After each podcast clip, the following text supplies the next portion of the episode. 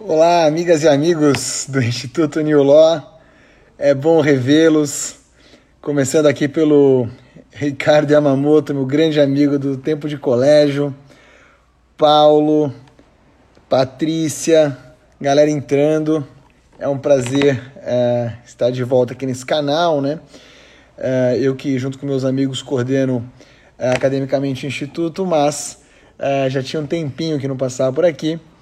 A live de hoje é uma live muito especial. A gente vai, vai conversar é, com o Luciano Tim. O Luciano Tim, que daqui a pouco vai pedir aqui autorização para entrar.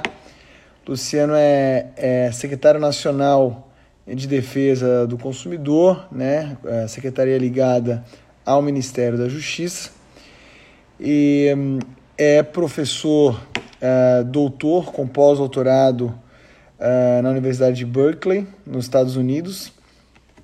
Foi presidente da Associação Brasileira de Direito e Economia. Uh, e, portanto, ele e é professor do Instituto New Law, né, obviamente.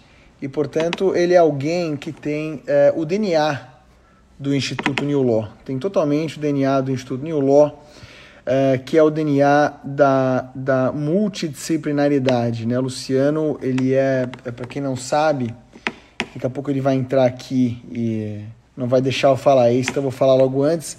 Ele é um dos grandes pioneiros uh, da introdução da análise econômica do direito no Brasil. Isso porque uh, desde 2005, salvo engano, o Luciano já, já estuda e já escreve sobre direito e economia. E uh, muito depois a análise econômica do direito acabou entrando na moda, né? E eu sou um, um sujeito que deve muito ao Luciano, e eu não vou falar isso para ele, então tem que ser antes dele entrar, porque senão ele vai, depois ele vai ficar todo bobo.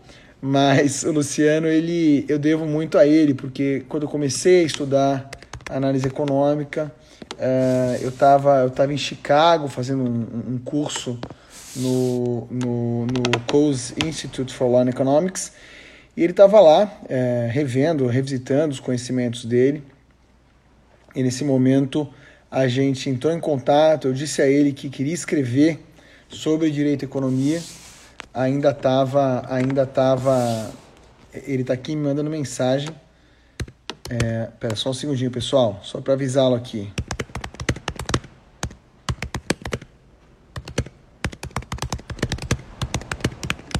É, ele estava ele tava lá revendo os conhecimentos dele, eu disse que ia fazer a minha tese, e de lá para cá ele me ajudou muito. Eh, na época ele era o presidente da associação, é, começou a palestrar, é, me chamou para palestrar no, no, no, Congresso Nacional de Direito e Economia, depois me chamou para ser vice-presidente da associação e depois eu pude assumir a presidência, fazer contatos incríveis. Ele me ajudou demais no desenvolvimento da, da minha tese. E aí é, veio a participar da minha banca de doutorado, virou professor do Instituto New Law e hoje está desenvolvendo um trabalho incrível é, na Secretaria Nacional de Defesa do Consumidor. A gente vai falar um pouquinho hoje sobre o comportamento do consumidor em tempos de crise, que é uma interseção, é um tema muito New Law, né? Porque é uma interseção entre direito, economia, psicologia e neurociência, que é tudo que a gente gosta de estudar lá no, lá no Instituto. É, se você tiver entrado é, Tim, não entrou. É, não entrou porque eu não estou te vendo aqui. Então, não estou te vendo aqui. Já estou ao vivo. É, é, é um tema muito bacana. É, o, o Tim acabou, acabou aprofundando o tema na época da minha banca, né? me deu muitos insights. Foi meu, meu, meu é, examinador e, enfim, gratidão muito grande é, a essa pessoa. E a gente vai, vai, vai falar um pouquinho aqui é, do que, que o Ministério, do que, que a Secretaria do Consumidor, de Defesa do Consumidor tem feito nesse momento e como ela tem utilizado né, esse, essa é, interdisciplinaridade. Na verdade, dá para usar direito, economia, psicologia e tecnologia para ah, para tratar dessa questão. porque uh, a gente começa né, pelos incentivos eh, microeconômicos, envolvendo, envolvendo o comportamento do consumidor e o comportamento do fornecedor. Na verdade, o comportamento de um vai influenciar o comportamento do outro, né? E a ideia é a gente fugir da interação tipo dilema do, do, do prisioneiro.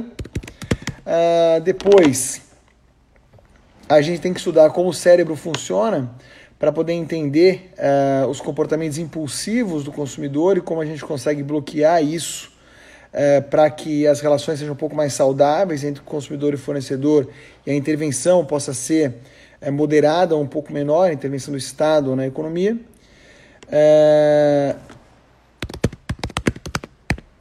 O Tim tá, tá, tá com dificuldade aqui, estou ajudando ele, pessoal. É, entende tudo de direito, economia e, e nada de Instagram. É...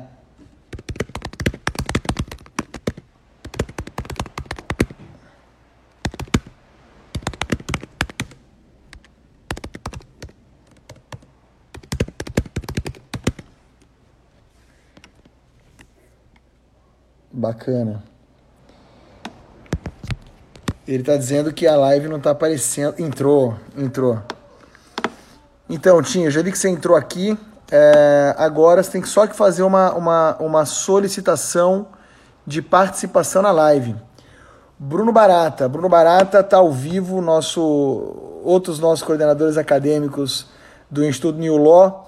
É, Bruno, é, explica aí para o Tim, manda um comentário explicando para ele como que ele faz. Pronto, fez. Agora vai.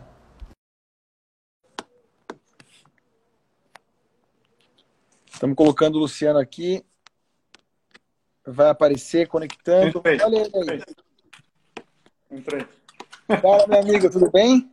Nada mais old school que um cara apanhar para entrar no, no live do Instagram.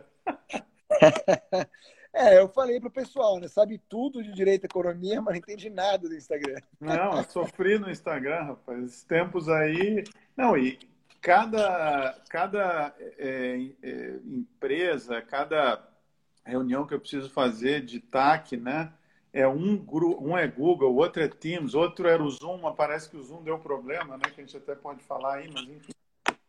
É verdade, né? Problema com privacidade dos dados, né? Sim. Parece que eles baixaram uma, um, protocolo para resolver super rápido. Uh, não sei, inclusive, como, como conseguiram baixar um protocolo tão rápido assim, mas de toda forma, as empresas estão receosas, Dizem, né? Diz, diz, a mídia que parece que foi notificado pelo Ministério da Justiça para o plano de privacidade. Foi o que. É bem provável. Tá imprensa, né? Você não pode acreditar em tudo que sai na mídia, né? Mas... É verdade. Querido, é, eu estava aqui te apresentando, né? Aproveitando que você não tinha entrado, é, dizendo como, como, como a gente se conheceu lá em Chicago, a importância que você teve é, no meu desenvolvimento como, como estudioso da análise econômica do, do direito depois da nossa parceria na, na, na BDE e da sua participação lá na minha banca e finalmente, né, de um, de um da, da, sua participação como professor do Instituto New Law, como, como secretário nacional de defesa do consumidor e um sujeito que, que, que realmente é, é, um, é um profundo conhecedor dessa interdisciplinariedade do direito que a gente acredita como forma eficiente de uh, não só de solução, mas também de evitamento de conflitos, de aumento uh, de bem-estar social. E não tem um tema mais multidisciplinar do que o comportamento do consumidor uh, em tempos de crise, como esse tempo que, eh, infelizmente, a gente está enfrentando em épocas de, de pandemia. Né? Algo que une economia, direito, psicologia, neurociência e tecnologia.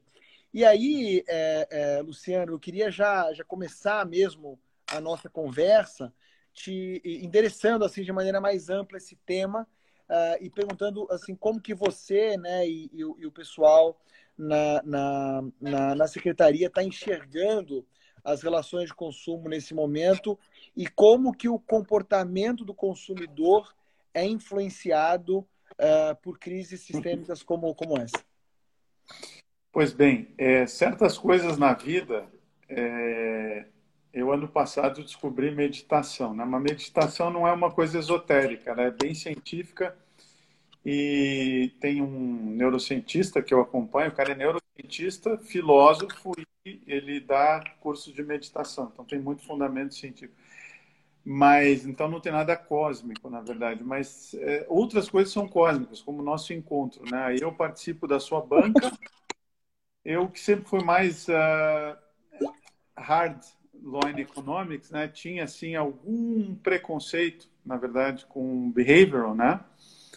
E a tua banca me fez, é, e às vezes, é, por vezes você precisa gostar da pessoa para se abrir para ler e aí é, Então, digamos que o nosso relacionamento fez baixar uma resistência eventualmente, li a tese, no fundo, daí quando você lê e o negócio é científico, fica é difícil de refutar, né?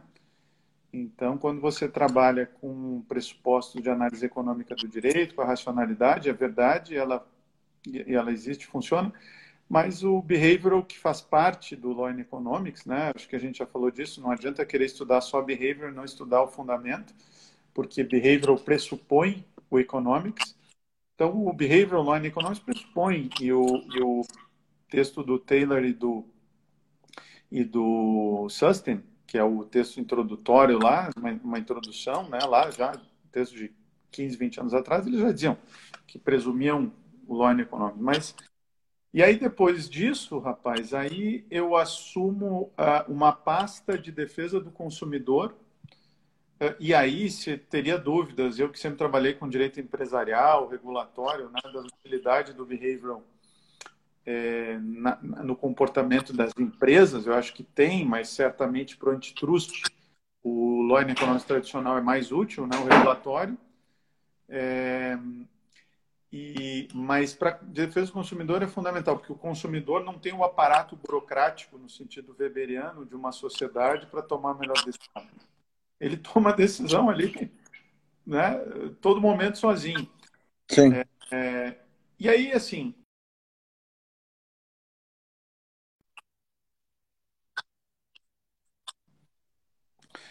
É, e a gente vem usando muito. Uh, queria dizer que a, a Senacom ela trabalha com essas premissas. Todo o time lá tem gente de economia, psicologia, direito econômico. Então, nós fazemos um trabalho bastante interdisciplinar e alinhado com o OCDE. O OCDE hoje é o grande local de desenho de implementação de política pública que deu certo. Né? O Brasil pretende uhum. ingressar no OCDE, não ingressou ainda. O OCDE tem vários comitês, é importante explicar que é tão importante ao CDE para o Brasil que tem lá uma missão diplomática só voltada para essa adesão do Brasil no CDE.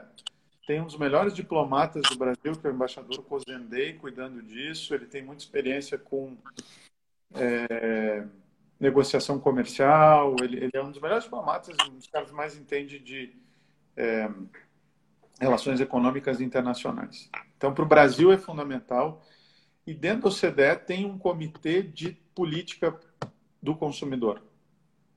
Uhum. E lá se trabalha com é, guias regulatórios, né? Porque no CDE já se deu conta que a autorregulação, corregulação funciona tão bem ou melhor quanto uma regulação de cima para baixo.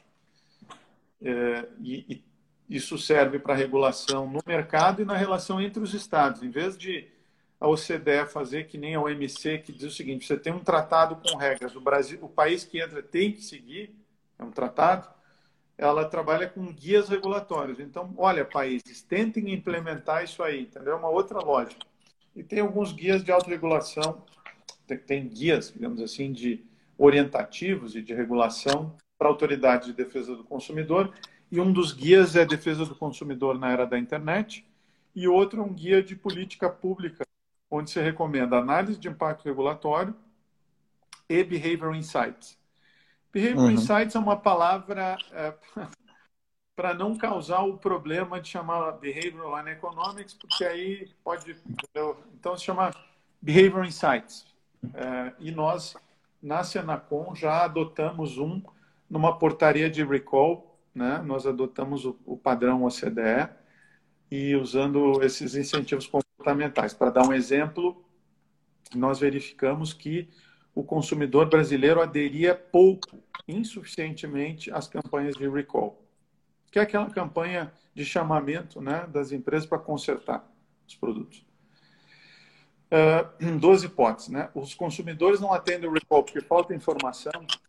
Aí é um problema de line econômico tradicional. Né? As pessoas não claro. têm informação, não conseguem tomar decisão. Bom, claro. vamos investigar e vimos que, em parte, pode ser verdade. Então, melhoramos os canais de comunicação. Então, não é só mais a mídia tradicional, televisão, que ninguém mais assiste, né? Está mais do jeito que está hoje.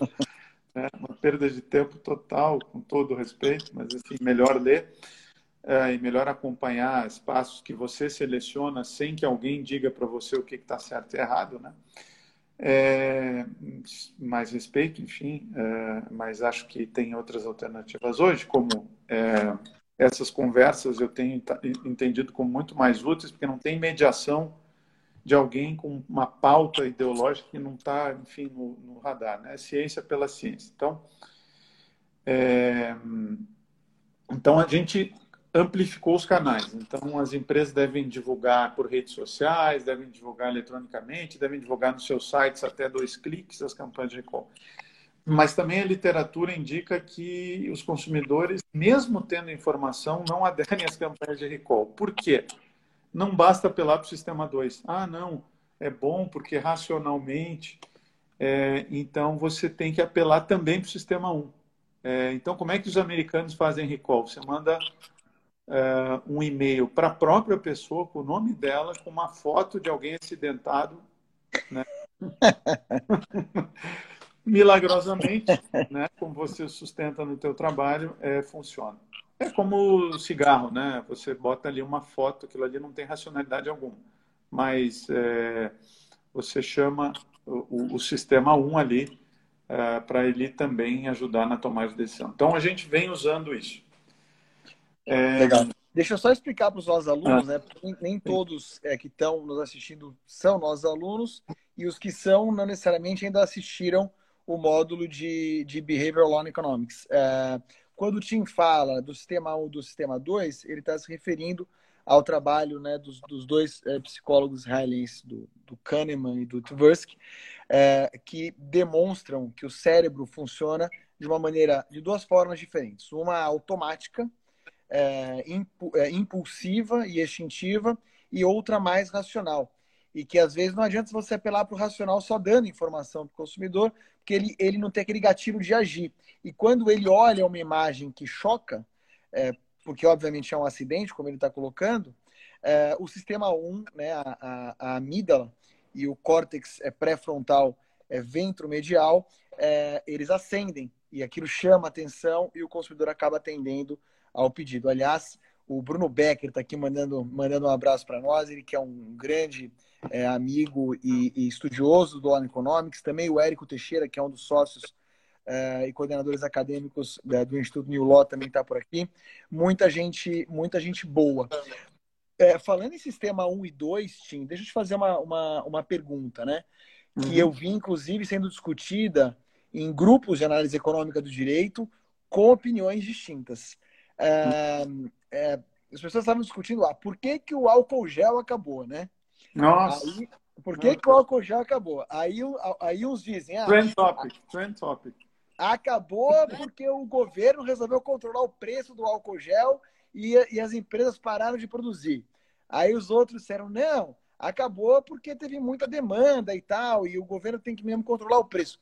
Qual é a sua visão técnica, né? Aqui a gente, é, eu e Tim, a gente está muito acostumado a se desfazer de ideologia para discutir direito. A gente sempre tenta trazer é, conceitos e, e frameworks é, científicos. Qual é a sua opinião técnica a respeito desse assunto? Pois bem, é interessante isso, Eric, que depois da do teu uh, depois do teu da, da, da tua banca e assumir essa posição, eu, eu resolvi dar um curso de, uh, uh, de consumidor sobre ótica de behavior na GV. Né? Então, é, eu concordo e, e, faz um ano que eu venho dizendo que política pública de defesa do consumidor tem que ser baseada em evidências, né? É, como aliás a OCDE recomenda. E fui criticado por alguns, especialmente aqueles mais dogmáticos, ferrenhos, né, que, que identificam necessariamente defesa do consumidor com o Código de Defesa do Consumidor. Eu acho que ele é importante, mas é muito mais que isso, né? E, e, e, algumas pessoas que me criticavam, essas mesmas pessoas agora dizem o seguinte: não, medicina tem que ser baseada por evidências. Então, os epidemiologistas estão mandando ficar em casa. Digo, ah, medicina é baseada por evidências, política do consumidor também. Então, bom, é, eu, eu, eu, faço assim é, para dizer que sim, que eu acho que tem que ser sim baseado em evidência. É, e, e, sobre esse tema do álcool gel, de um lado tem o sistema 1 ali a mil é, de pessoas com. E aí que eu ia comentar assim, né? O que, que essa situação atual está nos levando? Nós estamos ainda com o sistema 1 pilotando, né? As pessoas estão com medo. O medo faz parte da evolução humana. Foi ele que nos permitiu chegar até aqui, né? Se eu não tivesse medo, o leão ia me comer. É, então o medo faz parte, só que ele está a mil, porque as pessoas têm medo da morte. Aí não precisa nem sistema 1, sistema 2, Freud mesmo, né? O medo da morte é o medo que nos acompanha. Então as pessoas estão com ou e, um pouco alimentados pela mídia que vive, né? E aí eu estou indo no enlightenment, né? Do, ela vive disso para ela está sendo um bom negócio, vamos chamar assim, é, neste sentido científico do do, do iluminismo agora do Pinker, mas de, que vive de clique, né? E o clique agora é corona e as pessoas consomem isso e vai aumentando a ansiedade. Então, as pessoas estão com ansiedade no máximo e medo. Então, elas começam a consumir coisas desnecessárias. Por exemplo, o álcool gel é absolutamente desnecessário para quem está em casa. Claro, porque se tem sabão, também você não está sendo contaminado. Basta sabão, basta sabão. Avisa, nós fizemos uma campanha de esclarecimento. Precisa só sabão né? E água, quem está em casa? Não, quem está na rua não tem condições de fazer isso, então.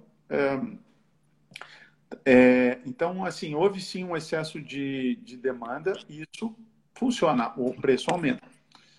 É, diminuiu a oferta porque as linhas de produção na China e Europa pararam, então é, é, você tem um choque de demanda e de oferta aí. Então você tem um duplo problema. É, e você pode ter marginalmente um oportunismo também. E é isso que a gente tem que tratar. A margem, né? É, é, é eu estou um pouco preocupado com... Tem, tem aquele filme, né, Eric, De Volta ao Futuro, lembra? Claro.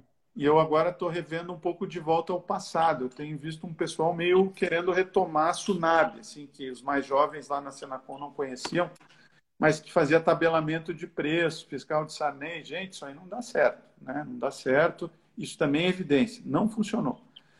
É, o governo até pode optar por centralizar pedidos.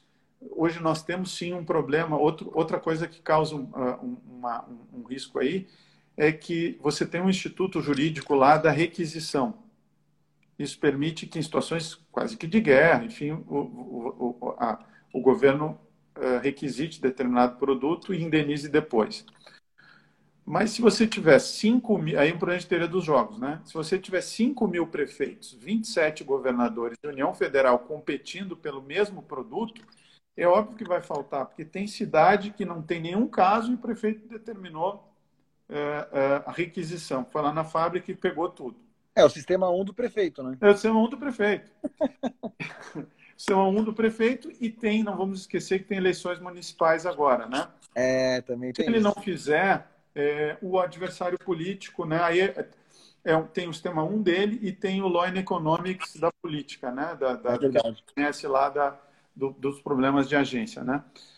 Então, eu não estou entrando nesse mérito se ele está certo ou está errado, mas estou dando aqui um colorido científico do, de Law and Economics do, do que acontece.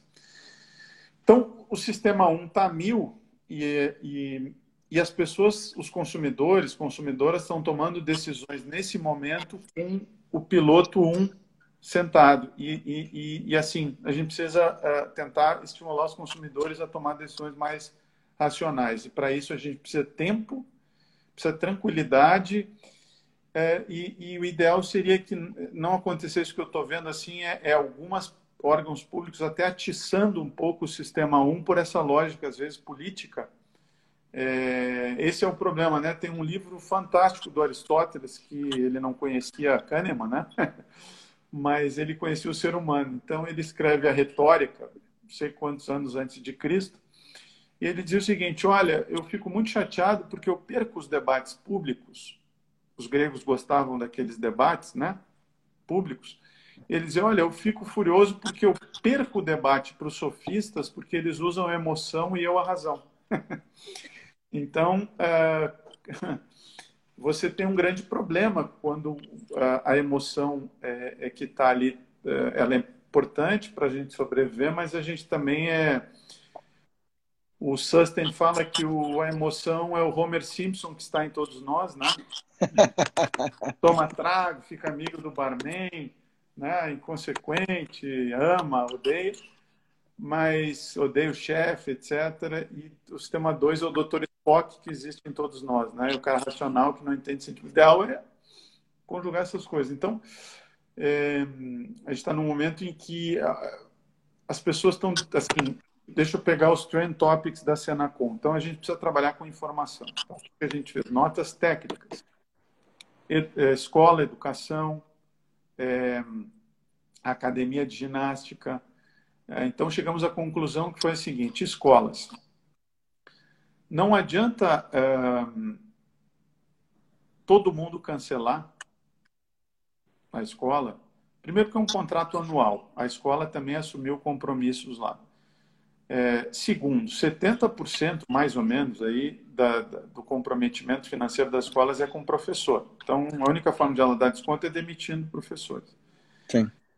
Genérica, muito genérica. Nós chegamos à conclusão que é um contrato anual, que se, se, o, se o MEC é, é que determina como é que os conteúdos devem ser dados, é, permite é, complementação de conteúdos, seja é, é, posteriormente com com, com compensação de carga horária, seja remotamente, em princípio, não há necessariamente um direito ao desconto. Só que isso enfurece as pessoas. Enfurece. Enfurece. Enfurece. enfurece. Né? Enfurece porque elas estão em casa, não podem sair. Não vamos esquecer que uma das penas privativas de liberdade e eu não estou entrando no mérito, de novo, se o Ministério da Saúde acha importante, os epidemiologistas vão ficar em casa. Não estou discutindo isso.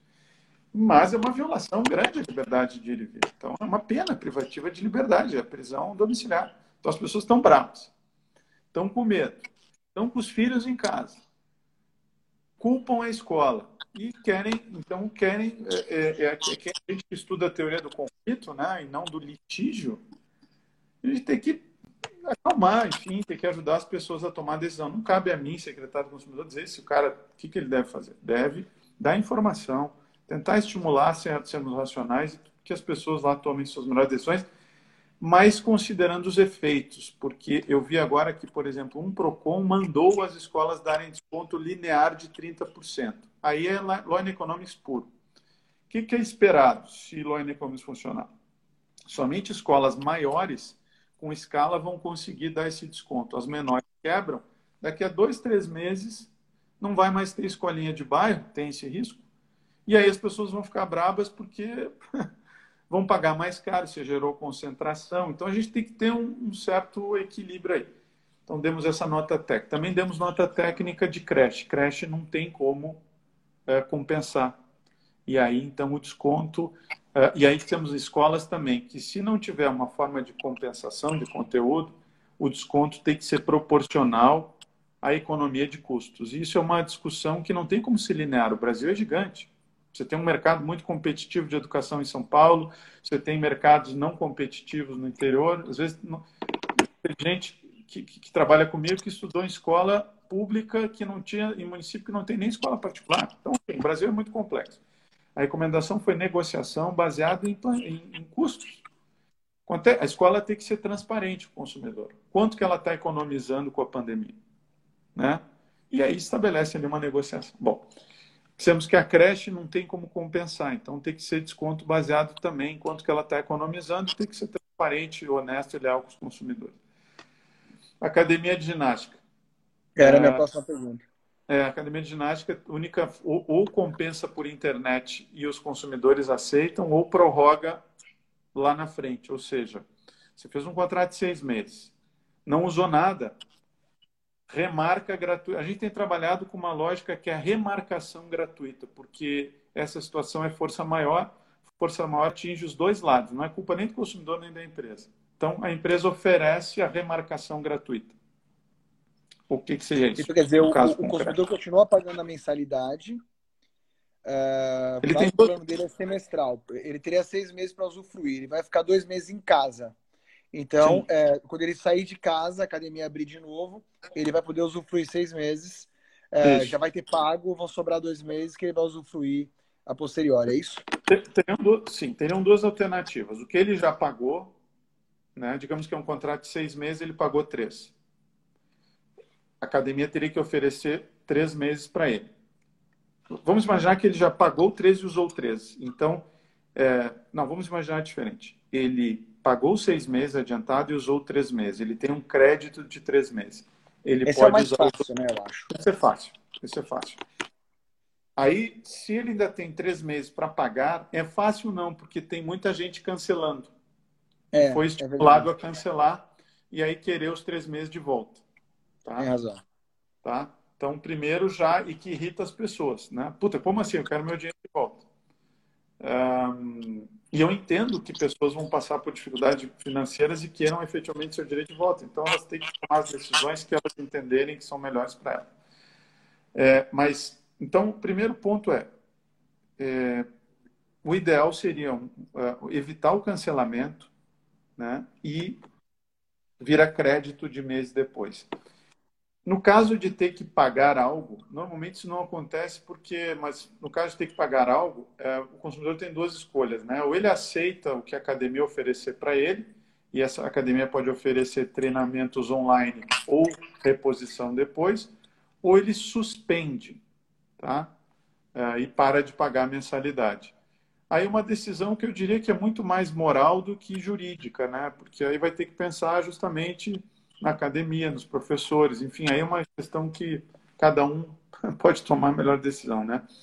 É, uhum. A gente só considerou e, e, e os, os, americanos chamam urge, né? Ou seja, é, chamaria a atenção dos consumidores para tentar evitar, na medida do possível, na medida do possível, o cancelamento. Né? Porque senão também não é só uma questão moral, lá na frente vai afetar a competitividade, porque empresas, há uma estimativa aí do Sebrae, 200 mil microempresas vão deixar de existir. E as academias de ginástica, as escolas, são microempresas. Né? Então, nós temos que ter aí esse, esse, esse bom senso. Aliás, já há campanhas que dizem, né, não cancele e remarque. Nós não estamos fazendo essa campanha, mas estamos trabalhando com esse conceito. Pois um outro grupo de temas, nós estamos trabalhando com termos de ajustamento de condutas, para evitar a litigância, para permitir que se arranjem, se dê um tratamento coletivo desses problemas. Uhum. Fizemos com as aéreas, depois com intercâmbio e eventos, e agora eventos online. Qual é a lógica? Aéreas, eh, remarquem gratuitamente. Foi. Passagem, etc. Tá? É, porque elas também estavam no sistema 1. Quando veio a, a, a, o, o, olhar da, dos diretores jurídicos, quando aconteceu o evento, vamos chamar assim, fecharam aeroportos, era o olhar de 11 de setembro, entendeu? O pior, é pânico. Então, numa situação de pânico, o diretor jurídico, o diretor financeiro quer segurar o caixa. Claro. Então diz assim, ah, não vou remar e quer gerar caixa a qualquer custo, que também não dá. Ah, não, o consumidor então que pague para remarcar, porque a resolução da ANAC, não, meu, isso aqui é caso de força maior. O consumidor não, e, tá contando, tá e contando com a demora da. Contando que só o percentual vai para a justiça e que Sim. demora para sair sentença, né? Daí acaba a crise e ele consegue caixa e aí ele paga as indenizações, se for o caso. Faz sentido até... do ponto de vista econômico, financeiro. Sim, sim. Tinha, tinha uma, uma colega, enfim, é, até do Ministério Público, que dizia: não, eu vou ajuizar uma ação. E o cara dizia: juíze, porque quem está em crise, eu que já trabalhei com advogado em empresa em recuperação, o cara que está, ele precisa de oxigênio, ele precisa claro. de oxigênio para judiciário, a lentidão ajuda o caixa. Então, por isso foi muito difícil fechar esse acordo, porque tanto que as aéreas internacionais me disseram hoje não vão querer assinar esse TAC. Verdade? É, que elas vão, cara, ajuiza, entendeu? Ajuiza. E daí a importância estratégica de você ter uma indústria nacional, indústria no sentido americano, né? Ou seja, e, e se a gente, e assim, é importante também estratégico ter indústria nacional, porque a gente está vendo nos respiradores, né? Se a China não exportar respirador, se a Índia não exportar, se a gente não tiver fabricação, acabou. Então, É, é nesses momentos que a gente lembra, é, eu até tenho chamado a atenção de alguns amigos liberais, é, o Keynes nunca foi do partido do Labour Party na Inglaterra. O Keynes era né, é, um cara capitalista. Assim, é, é, que numa situação como agora que a gente entende, eu tenho falado para os amigos liberais, o contexto que Keynes escreveu é que agora não tem como não dizer que o Estado tem que intervir, porque é uma situação muito limite.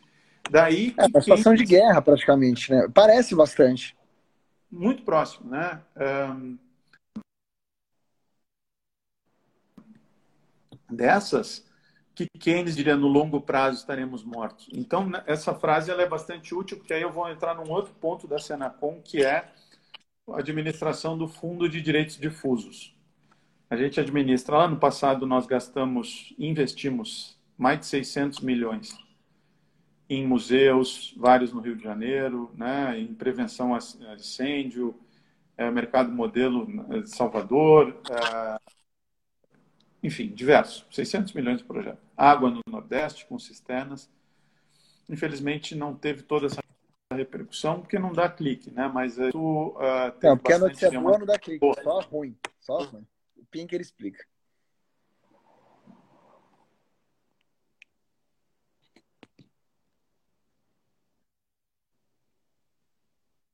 É, deixa eu só uma imagem aqui, que é o meu chat.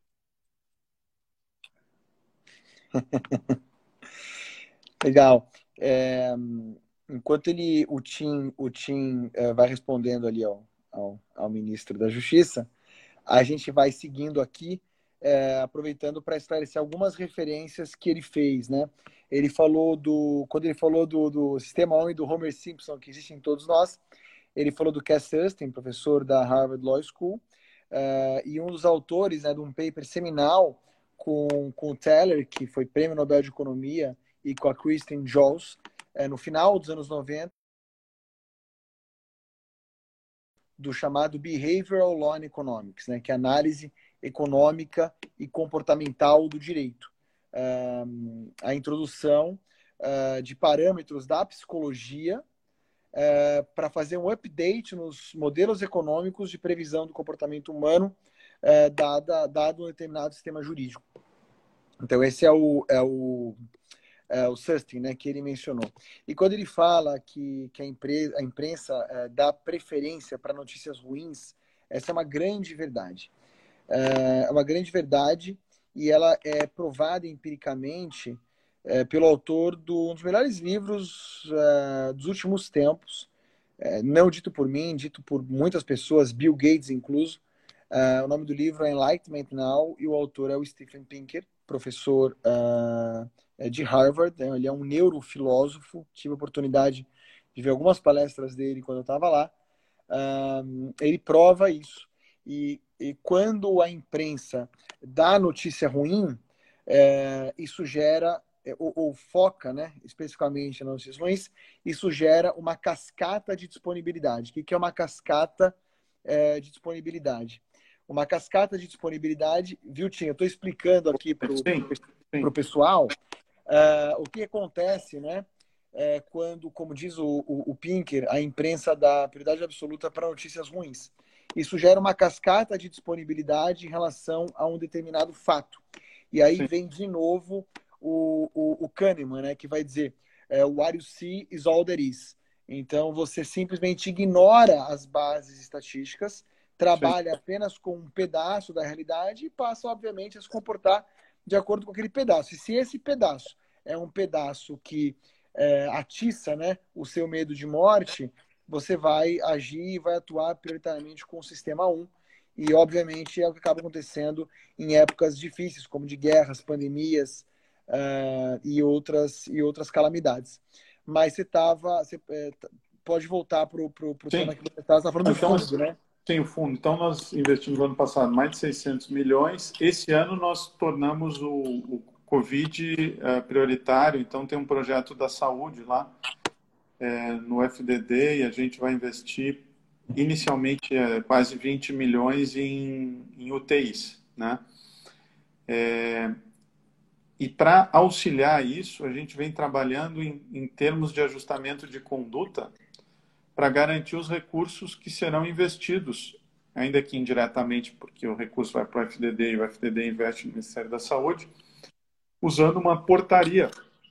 E essa portaria que nós baixamos, que você até participou, entre outros juristas, do início da discussão dela, uhum. usando critérios de Law Economics. Né? A portaria fala lá que é, será mensurada a, né, a multa, a probabilidade de êxito, o custo de oportunidade, e a gente fez uma nota técnica explicativa. É, então, de fato, um, é difícil para quem não é de Law Economics entender que é, uma multa é o valor da multa vezes a probabilidade menos o custo. E nesse caso parece que fica até mais evidente, porque é, se eu tiver uma multa, simplificando, de um milhão, mas a probabilidade de é, isso ser mantido, porque toda decisão administrativa pode ser revertida no judiciário, se eu imaginar que ela é de 50%, essa multa, o valor presente dela hoje é 500 mil, não é um milhão. E se Exato. eu fizer um acordo de 300 Exato. mil, é um bom acordo. Vantajoso. Claro. Porque é 300 sobre 500. O os advogados tradicionalmente acham, não, é um péssimo acordo, porque era um milhão e fiz por 300. Não, meu amigo, aqui é 500 o valor presente. Isso fica mais evidente numa situação como essa, porque aí tem um custo de oportunidade gigante, porque eu, morre, vai morrer, ou seja, não adianta daqui a sete anos. É, aí é o Keynes de novo, né? É o Keynes, aí é o Keynes. Então, falei do Keynes para dizer que, é, é, no fundo, a gente vem trabalhando para eficientemente fazer acordos que sigam a portaria, que tem segurança jurídica, preservando os interesses da administração pública, mas também garantindo eficiência e, efetividade nesse fundo. Então, isso é um pouco os caminhos que a gente vem trabalhando na Senacom nesse ambiente de. A gente não pode falar que tem uma crise econômica, mas é previsível que terá, que vai ser a segunda onda, né? Agora nós estamos numa crise de saúde que vem afetando muito o comportamento do consumidor, porque está mil ali o, o, o, sistema 1. Né? Então, é, a gente tem que ir trabalhando aí como autoridades públicas e acadêmicos né? nesse sentido de esclarecimento, mas a verdade é que irrita muito as pessoas. É, não, né? Elas estão focando a, a disputa talvez onde não devesse, né? Assim, a gente está brigando com, no fundo, quem vai dar aula para os nossos filhos. Enfim, claro que tem pessoas que vão ficar sem receber. E eu não estou dizendo que essas pessoas não tenham que ser levadas em conta, ao contrário. Então, é, e, aí, e, e, aí tem um ponto legal também que, já que a gente está falando de direito, economia e psicologia, tem um ponto que é do behavior, né? Que é o seguinte: é, é claro que, que, que, que, a economia tradicional ela, ela sabe e ela, e ela é, mensura o valor do tempo, não há dúvida nenhuma. Então, você traz a valor presente, sempre vai ter um, um desconto. É, mas a gente sabe que é, o ser humano ele sobrevaloriza o presente, ainda mais no momento de pandemia, né? Então, o valor é, é ultra descontado, né? E um momento em que, para a empresa também, a, a, regra número um do direito empresarial é em momentos de crise. São três regras: caixa, caixa, caixa. Ou seja, as empresas têm que preservar a caixa. Então, tá elas fazem um acordo agora que os bancos secaram o dinheiro. Eu não estou dizendo que é bom nem ruim, é, é regulação e é normal. Não digo que seja certo, mas o banco também está assustado, então ele também segura. Então, o crédito está muito difícil, caixa está muito difícil. Então, você fazer um acordo e garantir o recebimento hoje vale muito para salvar a vida, porque cada UTI ela custa 100 mil reais. Cada pacote, vamos dizer assim, com respirador, custa 100 mil reais. Então, 20 milhões são 200 mil vidas. Eh, são 200 vidas. É, e se eu conseguir 440, são 400. É disso que nós, é algo muito concreto. Sem falar que Sem dúvida. Então, é, só que está tudo muito aflorado. Enfim, acho que é, esse momento é bom para a gente discutir academicamente, porque é, essas teorias elas têm muita aplicação. Eu vi até um, uma pergunta aqui sobre o consumidor.gov.br e é verdade. Foi outra coisa que a gente fez pelo seguinte: com as medidas de restrição de movimento, as empresas não estão conseguindo ter o seu saque, seu sistema de atendimento funcionando. Como funcionavam antes, 24 por 7. Porque o empregado não consegue chegar no local. E as centrais são de tecnologia, não tem como pegar aquilo lá e levar para casa. Não é tão simples. Exato, é exato. Tem que ter um investimento muito grande em tecnologia. Como as escolas, né, em alguma medida, ou universidade. Então, é... existe um decreto que, e uma portaria que, que, que, estabelece certos limites e prazo de resposta sob pena de multa. Mas, é... de novo, é força maior. A empresa não está não respondendo porque ela não quer ou porque ela é ineficiente, porque ela não conseguiu. O prefeito fechou. Claro. Né? É força maior, não pode sair de casa. Então, é, não pode funcionar. Então, é o que a gente fez foi uma portaria, então, dando como alternativa para os consumidores o consumidor.gov.br, que aí a pessoa tem em casa e tem um acesso às empresas. E isso fica público, porque também tem muita reclamação de preço abusivo, etc., que é outra nota técnica que a gente deu. É... Então, nada melhor ter um canal público ali é, de atendimento às pessoas. Então, é, nós fizemos essa portaria para que aquilo que é essencial, farmácia, supermercado, telefonia já estava, banco já estava, energia elétrica já estava, água, mais recentemente, então vai entrar, para que isso esteja disponível dos consumidores. Então, é, isso é, nós fizemos também. É, fizemos uma nota. Mas então, só para esclarecer, Tim, quando você fala, hum. então, nessa perspectiva do consumidor.gov, você está dizendo, é, você está obrigando algumas empresas a cadastrarem no consumidor.gov para o consumidor.gov servir como um canal alternativo para o saque que nesse momento não pode funcionar. É isso? Perfeito, é isso. Legal. É isso. É, depois, porque tradicionalmente, como é uma plataforma de negociação, não pode ser compulsória, mas é que, de novo, é uma situação que muito imprevisível, né? É, então, precisa, precisamos, de fato, até estranhei a medida de algumas empresas se negando. E, curiosamente, a resistência é sempre maior em empresas de tecnologia, que resistem, como regra, muito à regulação. Eu acho que é porque, é, uma hipótese, como elas, a internet nasceu num ambiente não regulado e anti-estatal, há muita resistência à regulação. Mas a, algum nível de regulação é necessário. Às vezes é autorregulação. a gente também lida lá no, com pirataria, né? Na, e produtos ilegais e a resistência de, de uma autorregulação contra a pirataria em ambientes virtuais é considerável. E é sempre, como eu digo, em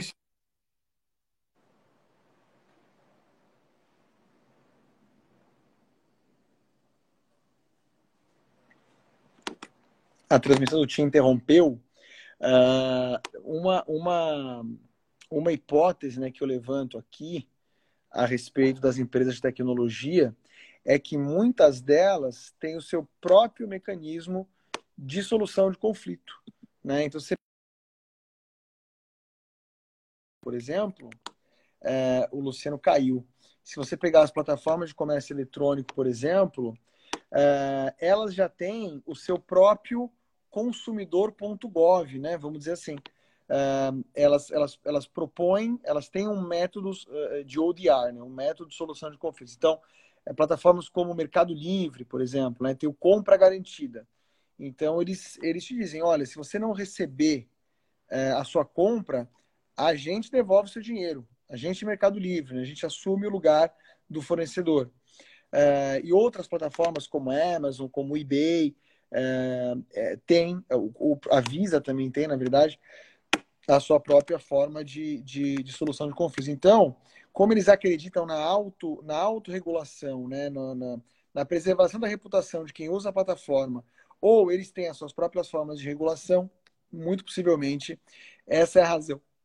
Essa talvez seja uma das razões pelas quais eles são tão resistentes a, ao, ao, à regulamentação de maneira, de maneira geral.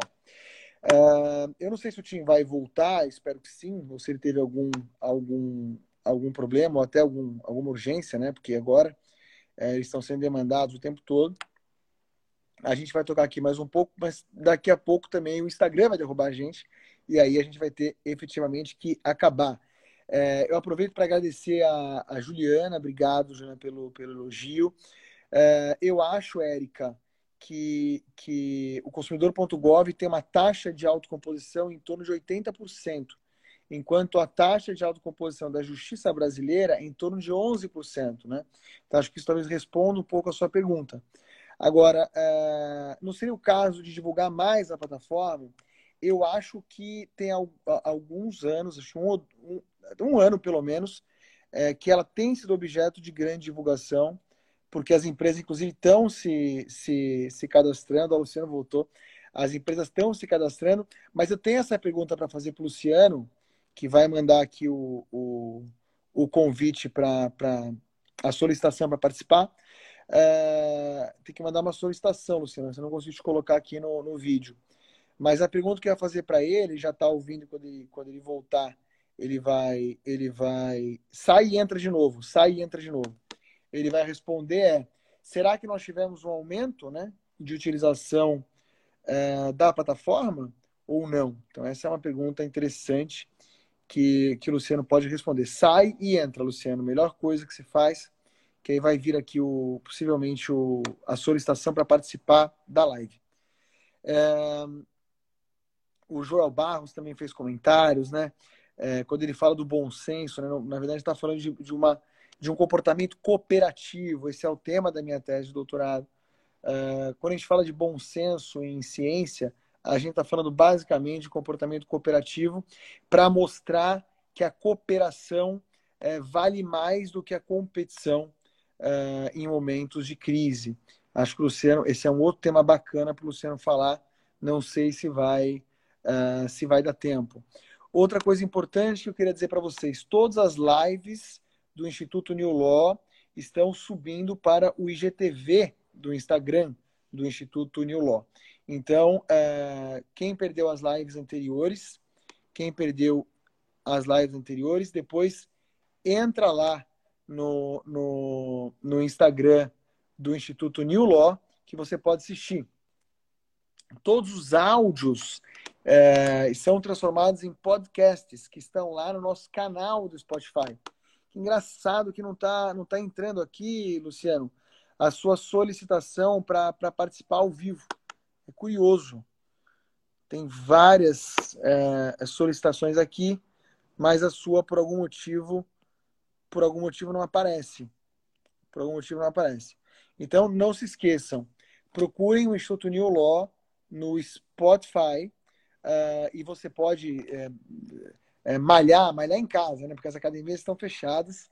É, ou estiver descansando, você pode ouvir os áudios de todas as lives, muita live bacana, tudo multidisciplinar, né? Vários temas conectados, ligados ao direito, sempre com, com o objetivo de uh, sempre com o objetivo de tornar o direito mais, mais eficiente. Engraçado que eu estou recebendo várias solicitações é, para participar do vídeo, mas a do Luciano, por algum motivo, não está não tá entrando.